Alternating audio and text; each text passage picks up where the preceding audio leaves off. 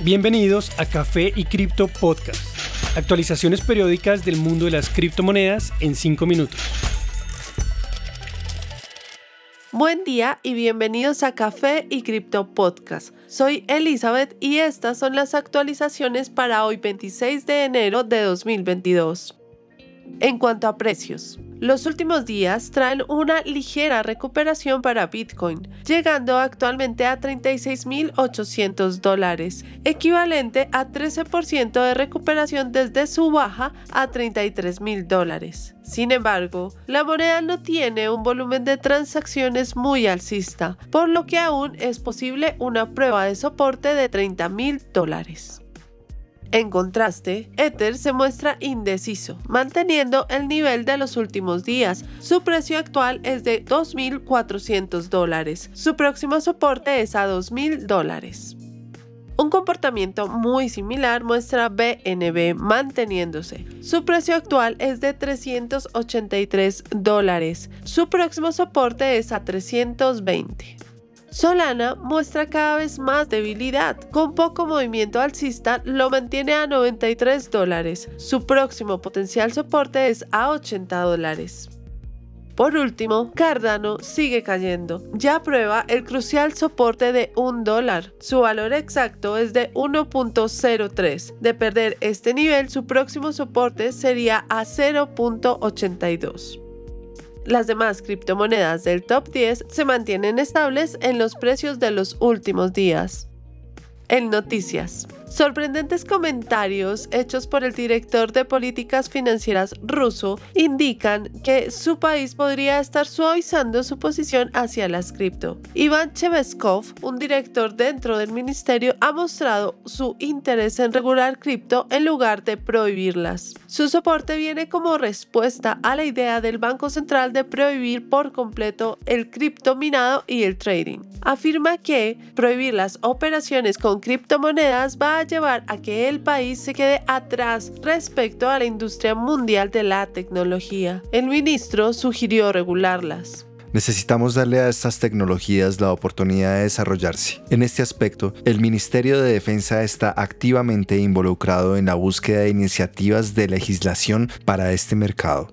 Estos comentarios se hicieron durante la conferencia Crypto RBC el pasado martes. Cheveskov dijo que el ministerio ruso ha creado una propuesta para la regulación de activos digitales y está esperando la aprobación gubernamental. Según su opinión, un rublo digital podría competir con la moneda del Banco Central chino. Este banco mostró una versión piloto para un yuan digital a comienzos de enero. El sector privado fue rápido en rehusar la propuesta, que prohibiría un rubro digital, además de la circulación e intercambio de criptomonedas en Rusia. El presidente de Telegram, Pavel Durov, por ejemplo, escribió que la propuesta destruiría un número de sectores en la economía tecnológica nacional. En países cercanos a Rusia, el sentimiento anticripto es fuerte. Los ciudadanos de Georgia tuvieron que jurar no seguir minando cripto, mientras que en el país de Kazajistán, donde el minado es común, hubo múltiples protestas tras de que apagaran el Internet en todo su territorio. A pesar de la corrección en el precio de Bitcoin, Michael Saylor aclaró que los planes respecto a Bitcoin en su compañía no van a cambiar y agregó que con una visión correcta en el tiempo, quienes tienen Bitcoin verán la apreciación de este. Si vas a invertir en Bitcoin, una meta a corto tiempo es de 4 años, a medio tiempo es de 10 años y la meta adecuada es para siempre.